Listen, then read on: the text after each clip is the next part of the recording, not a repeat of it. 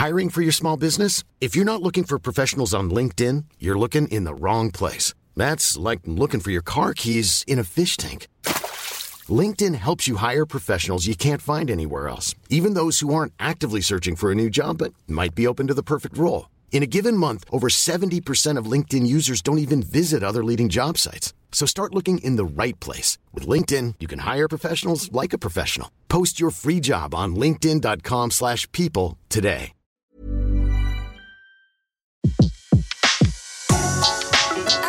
Le meilleur de séances radio est maintenant sur We Love Cinéma.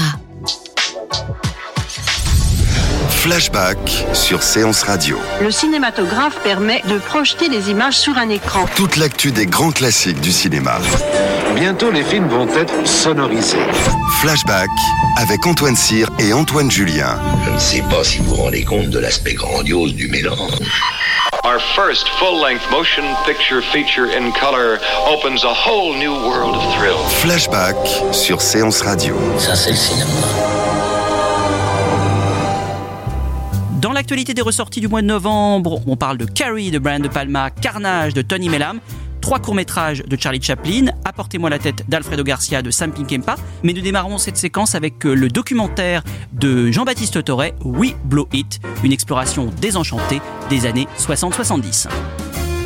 We Blow It de Jean-Baptiste Torre dans les salles le 8 novembre est une exploration des désillusions de l'Amérique, filmée dans un somptueux cinémascope aux quatre coins du pays. Le critique et historien du cinéma est parti prendre la route à la rencontre des électeurs de Trump et ceux qui ont vécu le bouleversement des années 60 et 70. Parmi eux, certains cinéastes phares comme Michael Mann, Paul Schrader ou Bob Rafelson. I do think those of us who were raised in the 60s and 70s were raised at a time of an awakening. We thought that we could change the world. Bad is good, good is bad, straight is bad, unstraight is good. Those are the values that we believed in. There are questions that were unique to the 60s. And the moment a society turns to artists for answers, they're going to have great art. People remember the way Reagan behaved. He would hug the flag, he would kiss the flag. He loved America. And Donald Trump does too. Jean-Baptiste Torre, bonjour. Bonjour. Merci beaucoup d'être avec nous dans Flashback. Alors, ce qui frappe euh, quand on voit votre film, je trouve, c'est sa dimension cinématographique, qui est quelque chose de vraiment rare dans un documentaire. Était-ce une volonté dès le départ, ou est-ce que c'est venu au fur et à mesure du tournage? Ah non, ça a été, je pense, une volonté dès le départ. Enfin, d'autant plus que, enfin, à titre euh, personnel, moi, quand je faisais de la critique ou des livres, ou même si je continuerais sans doute à en faire, la distinction pour moi entre le documentaire et la fiction n'a jamais vraiment existé. J'ai toujours pensé que c'était quelque chose d'extrêmement ténu, puisqu'il y a des moments de fiction dans des documentaires et même on fait parfois de la fiction quand on fait du documentaire parce qu'on sélectionne, on choisit des choses et qu'il y a des moments de tout simplement de, documentaire dans de la fiction. Je pense à des films comme Personne de la colère de John Ford ou à tous les films des années 70 qui nous documentaient à mon avis aussi bien sur l'Amérique de l'époque que beaucoup de livres ou euh, d'essais ou d'ouvrages qu'on pouvait lire. Donc euh, pour moi la distinction a, jamais été vraiment pertinente et puis euh, dès lors que voilà moi je suis un grand admirateur du cinéma américain évidemment et pour moi le cinéma américain et l'Amérique c'est un endroit qu'on filme en cinémascope donc j'avais envie de, en fait, d'avoir des moyens et d'avoir une approche qui soit strictement cinématographique pour aller là-bas. Donc c'est quelque chose qui était, qui a été fixé pour le coup très très tôt. Mais alors jusqu'à recréer euh, certains moments euh, de l'histoire américaine, euh, je pense notamment à cette scène, vous recréez en quelque sorte l'assassinat de JFK à Dallas avec ce plan en voiture qui avec reprend. Avec les petits moyens, je la recrée. Oui, avec bien sûr. moyens. Oui, c'est vrai. Bien Oui, sûr, mais qui reprend quand même, c'est l'idée, hein. le, le, le chemin, le même chemin parcouru par par le président en, en 63. Euh, ça, c'est là encore, c'est quelque chose qui euh, qui s'improvise là, à Dallas ce jour-là, ou c'était Non, non, une pas du idée tout. euh, Mais, en fait, vous savez, en fait, je- disons que je, je, je préférais dire plutôt que dire c'est un documentaire ou un film de fiction. Moi, j'ai plutôt approché le film en me disant que c'était un film dont la matière est documentaire. Ça veut dire que le film était écrit à, 70-80%, et évidemment les charmes du, euh, documentaire, c'est le moment où euh, bah, le réel s'invite dans votre film. Et ça, il faut surtout pas le refuser, il faut plutôt l'accueillir et voir ce que vous, vous allez en faire. Euh, la, question centrale pour moi, c'est que quand vous posez votre caméra aux États-Unis, que vous le vouliez ou, non, et presque à votre corps défendant, des, centaines de, films ou de fantômes de films sont présents. C'est très très particulier, particulier de ce point de vue-là. Que même si j'avais voulu ne pas faire de référence, ne pas évoquer euh, certains films ou autres, de toute façon, ces, films-là auraient surgi dans, les, euh, dans, mon propre film. donc moi, j'avais au contraire envie que le cinéma, qu'il n'y ait pas, pas d'extrait de film sauf un. Donc en fait, qu'il soit a priori nulle part, mais qu'au fond, il soit partout. J'avais très envie qu'il soit présent non pas sous la forme d'extrait, mais sous la forme un peu de fantôme, de rappel comme ça, ou que ce soit un cadrage. Par exemple, c'est la, la, séquence de, de, JFK, donc l'assassinat de Kennedy à Dallas. À ce moment, il y a la musique d'un film magnifique qui s'appelle La cause de de Pakula 74, euh, que je mets à ce moment-là. En plus, l'écart entre ce moment qui est une sorte de moment présent et ce que ça deviendra par la suite m'intéressait. Parce que moi, je voulais surtout faire en fait un film sur le, devenir des années 60-70 mais depuis aujourd'hui. Je voulais pas faire un film d'histoire, je voulais plutôt faire un film rétrospectif. Comment se fait-il que les années 60-70 en fait restent aussi présentes aujourd'hui? On a le sentiment que c'est un peu notre frontière romantique. Il me semblait que ça parlait autant de la période qui est sans doute plus complexe que celle que l'histoire euh, un peu officielle euh, a, peu à peu fabriquée et ça parlait aussi de notre présent parce que je qu'est-ce que c'est que cette époque dans laquelle on vit qui semble totalement obsédée, hantée par les années 70. Alors en effet, il n'y a qu'un seul extrait de film dans euh, We Blew It, c'est celui euh, de Easy Rider avec euh, cette fameuse réplique lancée par Peter Fonda à la fin du film, We Blew It. C'est cette image-là qui a tout déclenché dans votre dans votre processus créatif ou ou voilà c'est c'est un symbole, disons. Oui, enfin, pour être tout à fait honnête, moi, disons que je, ça fait un, peu plus de, de, de 20 ans d'un point de vue strictement, j'ai envie de dire, professionnel, même si j'aime pas ce mot quand on, travaille sur le cinéma, parce que le cinéma est quelque chose de l'ordre de la, de la contrebande, de la passion, vous voyez, c'est quelque chose de l'ordre de l'autodidacte. Mais moi, ça fait une vingtaine d'années que je travaille sur le cinéma américain, que j'écris sur le cinéma américain, que j'en parle, que je vais là-bas, que je rencontre des cinéastes, etc. Avec, c'est vrai, euh, les années 60-70 comme euh, ça a été pour moi une sorte de phare à partir duquel j'ai abordé l'essentiel du cinéma américain avant et après et même l'essentiel de l'histoire de l'Amérique. Mais moi la question qui m'a toujours frappé travaillant depuis longtemps sur, cette période-là, c'était un, drôle de sentiment que c'était un cinéma. En fait, c'était une génération, une nouvelle génération de cinéastes, d'acteurs, de réalisateurs qui en 69, c'est la date à laquelle est réalisé Easy Rider, en fait ont le sentiment d'arriver un peu trop tard si on considère par rapport à euh, l'histoire de la littérature ou celle de la musique. 69, c'est déjà un peu tard. Et cette phrase de Peter Fonda à la fin de Dizzy Rider, qui d'ailleurs est improvisée sur le, tournage, m'a toujours semblé énigmatique.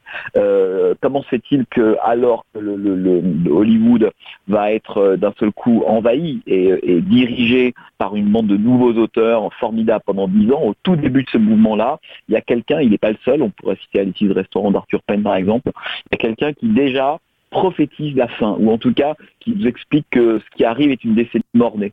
il me semble que c'est une clé capitale, hein, cette idée d'un mélange à la fois d'énergie et de mélancolie, euh, à la fois d'illusion et de désespoir en même temps. Je pense que c'est vraiment l'humeur des années des années 70. Et ce it qui veut dire on a tout foutu en l'air, on a merdé, qui est une expression qui est euh, très euh, usuel aux États-Unis euh, me semblait un bon point d'entrée en fait dans le film. C'est une question que je voulais me poser.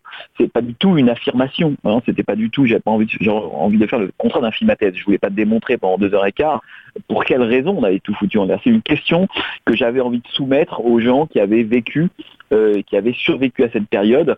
Et d'ailleurs, ce titre provoquait souvent des réactions assez, euh, assez mitigées, assez violentes de la part des intervenants, qu'ils soient cinéastes ou américains ordinaires, mais en tout cas, ça débloquait systématiquement leurs paroles. Est-ce que certains me disaient non, non, pas du tout, moi, on n'a pas tout foutu en l'air, d'autres au contraire disaient oui, oui, absolument. Et euh, à partir de là, en fait, pour moi, le film se construisait. Alors, de votre part, hein, ça, ça m'a un petit peu surpris. On pouvait s'attendre vraiment à un film sur le cinéma de cette époque. Et finalement, vous en avez un peu parlé tout à l'heure, vous, vous l'évoquez assez peu, euh, avec des réminiscences. euh, on entend à un moment donné la musique de David Shire de Conversation secrète. Il y a comme Ouais. ça euh, quelques Ouais. éléments. Euh, mais vous, vous avez une visée beaucoup plus large. Euh, vous parlez de politique, vous parlez de, de l'Amérique aussi d'aujourd'hui. Euh, vous interrogez le mythe de cette époque, hein, qui est béni par certains, voire on, on a parfois un peu l'impression idéalisée.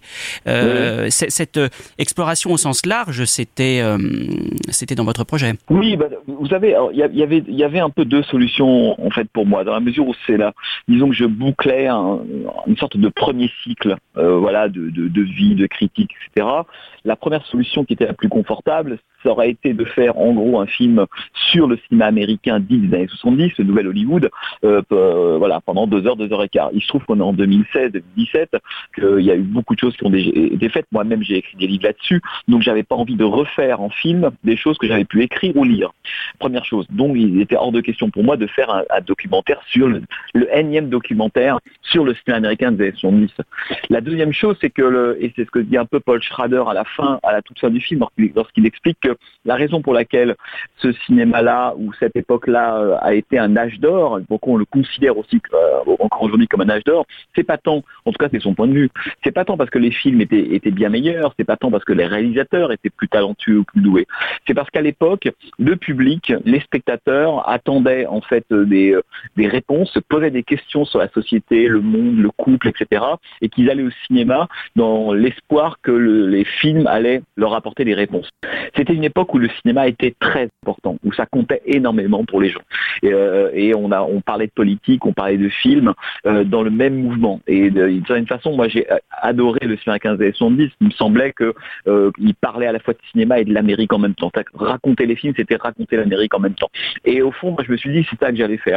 Euh, c'est que vous dites effectivement, il y a peu de cinéma, mais je voulais être conforme à cette idée qu'il y a peu de cinéma quand le cinéma est partout, quand le cinéma est vraiment quelque chose de très important. Aujourd'hui, c'est différent parce que le, cinéma a un peu déserté l'espace commun, ça n'intéresse plus grand monde le cinéma, à part évidemment une centaine de milliers de cinéphiles, etc. Mais l'honnête homme, au sens de, Robert Musil, ne- n'est plus intéressé par le cinéma. Il l'est par les jeux vidéo, par les séries télé, par plein d'autres choses, etc. Donc j'avais aussi envie de, me mettre dans la peau de cette époque où il- il c'était pas la peine de montrer un extrait de film pour se dire qu'on parlait de cinéma. À l'époque, le cinéma était vraiment très très important, était au cœur de la vie des gens, des débats, il y avait des débats critiques, c'était un, véritable enjeu. Les cinéastes étaient vraiment dans la, cité au, au sens propre du terme, et euh, j'avais envie de faire ça, et pas de me dire, il y a une partie du film qui concerne le cinéma et l'autre qui concernerait l'Amérique et une autre la politique. Euh, les années 70, c'est un- tout ça est pris dans un même mouvement. Raconter l'un, c'est raconter l'autre. Et c'est qu'à partir du début des années 80 que le cinéma a commencé à rentrer dans sa case, qui sera un peu le divertissement, la culture, et puis à côté la politique, à côté la société, et euh, ce qui est d'ailleurs un véritable problème. Mais dans les années 70, il n'y a pas, ces- frontières-là. Et donc, à titre personnel, j'avais très envie de me poser la question sur les années 60-70, est-ce que c'était devenu, à travers évidemment le cinéma, mais à l'époque, le cinéma et l'Amérique se confondent. Et euh, donc, j'ai pas du tout éprouvé le besoin d'avoir des, extraits de films, puisqu'il me semblait que, en fait, le cinéma était, au fond était partout. C'est une exploration en effet euh, qu'il faut vraiment euh, découvrir euh, dans les salles le 8 novembre, donc la sortie de We Blue It de Jean-Baptiste Torret. Merci beaucoup d'avoir été avec Bah, écoutez, nous. merci à vous. Dans l'actualité, sinon, de nombreuses ressorties, comme à l'accoutumée, à commencer par euh, celle de Carrie de Brian De Palma, euh, qui est ressortie en version restaurée le 1er novembre. L'histoire, bien connue maintenant, d'une jeune femme fragile, souffre-douleur de son lycée, qui va se découvrir un étrange pouvoir surnaturel. Alors, interprété évidemment par Sissy Spacek euh, dans le rôle titre, Piper Laurie et John Travolta dans l'un de ses premiers rôles. C'était à l'époque, en 1976, hein, la première adaptation d'un roman de Stephen King. Alors une scène bien sûr devenue culte, l'affiche du film même où Sissy Spacek est aspergée de sang, euh, tournée au ralenti, et puis ces coups stridents de, violon à chacun de d'apparition de ses pouvoirs, euh, signés euh, du compositeur Pino Donaggio, qui font référence bien sûr à ceux de Bernard Herrmann dans Psychose, car De Palma voulait à l'origine engager Herrmann pour la partition de ce film, mais il mourra quelques mois avant le début du tournage. Une interprétation mémorable, euh, bien sûr, de Piper Laurie dans le rôle de la terrifiante mère intégriste et fanatique de Palma, ou l'art de surprendre le spectateur, transformant une scène de douche quasi publicitaire en un très grand moment d'effroi. It's the night of the senior prom. The Bates High School gym is alive with excitement. Everybody is there, even Carrie White. The girl no one likes. We're all sorry about this incident, Cassie. It's Carrie! and everyone makes fun of. Free Carrie! Free Carrie! The girl who lives in that creepy house with her crazy mother. The sin of her days and ways. Show her that if she had remained sinless, the curse of blood would never have come on her. The girl with the strange power. If I concentrate hard enough, I can move things.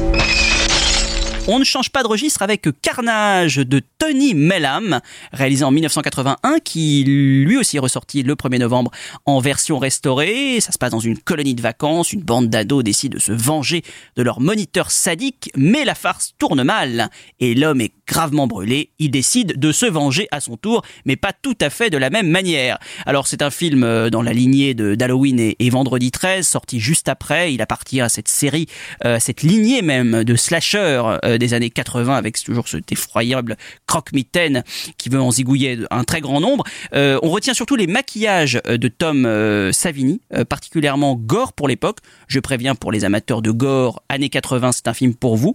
Euh, mais le film ne sort pas vraiment du lot. À noter, et ça je ne peux pas ne pas le dire, qu'il s'agit de la toute première production d'Harvey Weinstein, ce qui n'est plus vraiment aujourd'hui le meilleur argument promotionnel qui soit. Les admirateurs de Charlie Chaplin, et ils sont très nombreux et on en fait partie, seront ravis de redécouvrir dans les salles le 8 novembre trois courts-métrages réalisés par le maître, Le Boxeur, euh, Charlot Vagabond, tous deux réalisés en 1915, et Charlot s'évade, réalisé en 1917, tourné à l'époque pour la compagnie Esney. Alors c'est selon moi hein, très clairement Charlot s'évade qui est le plus accompli, euh, celui qui recèle le plus de trouvailles comiques étonne encore par son sens euh, de la chorégraphie, film dans lequel il développe son personnage immortel euh, de vagabond. Et ces films précèdent évidemment les grands films, les grands longs métrages muets qui suivront. À noter que ces trois longs métrages sont accompagnés par la musique de Robert Israël. Enfin, on termine cette partie ressortie avec le film de Sam Peckinpah, Apportez-moi la tête d'Alfredo Garcia, réalisé en 1974, qui ressort le 22 novembre en version restaurée. L'histoire d'un riche propriétaire foncier qui offre une rançon d'un million de pesos à qui lui ramènera la tête de celui qui a mis enceinte sa fille. Un minable pianiste de bar américain, attiré par la prime, se lance alors à sa poursuite. C'est après l'échec de Pat Garrett et Billy Lee the Kid que Peckinpah entreprit le tournage de ce film. Il s'était bien sûr fait connaître auparavant avec La Route Sauvage ou Les En rupture avec Hollywood qu'il boycotte, euh, décide de poser sa caméra au Mexique. Après avoir proposé le rôle principal à Peter Falk, qui décline à cause de la série Colombo. Il choisit Warren Oates, euh, qui figurait déjà au casting euh, de nombreux films du cinéaste. Le cinéma de Peckinpah, c'est un cinéma brut, euh, graphique, nihiliste, aux accents baroques, parsemé d'éclairs de violence, qui font de lui l'un des plus importants contrebandiers d'Hollywood. Apportez-moi la tête d'Alfredo Garcia, sans doute son film le plus personnel, qui marque l'aboutissement de sa carrière. Bring me the head of Alfredo Garcia.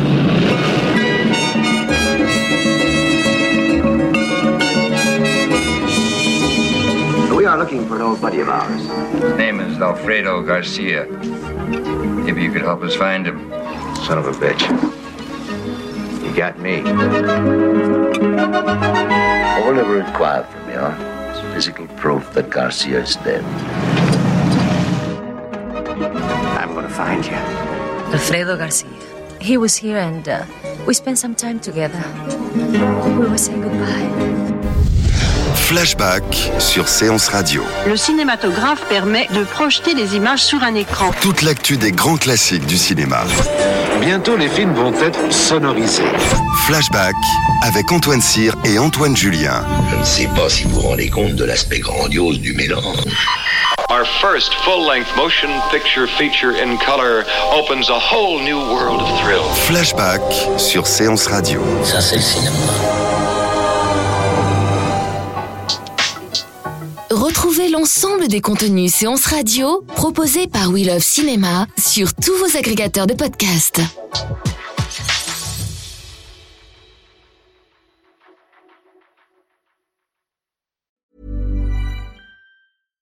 When you make decisions for your company, you look for the no brainers. And if you have a lot of mailing to do, Stamps.com is the ultimate no brainer. It streamlines your processes to make your business more efficient, which makes you less busy. Mail checks, invoices, legal documents, and everything you need to keep your business running with Stamps.com. Seamlessly connect with every major marketplace and shopping cart. Schedule package pickups and see your cheapest and fastest shipping options from different carriers. With rates up to 89% off USPS and UPS rates. And with the Stamps.com mobile app, you can take care of mailing and shipping wherever you are. Make the same no-brainer decision as over 1 million other businesses with Stamps.com. Sign up with code PROGRAM for a four-week trial, plus free postage and a free digital scale. No long-term commitments or contracts. That's Stamps.com. Code PROGRAM.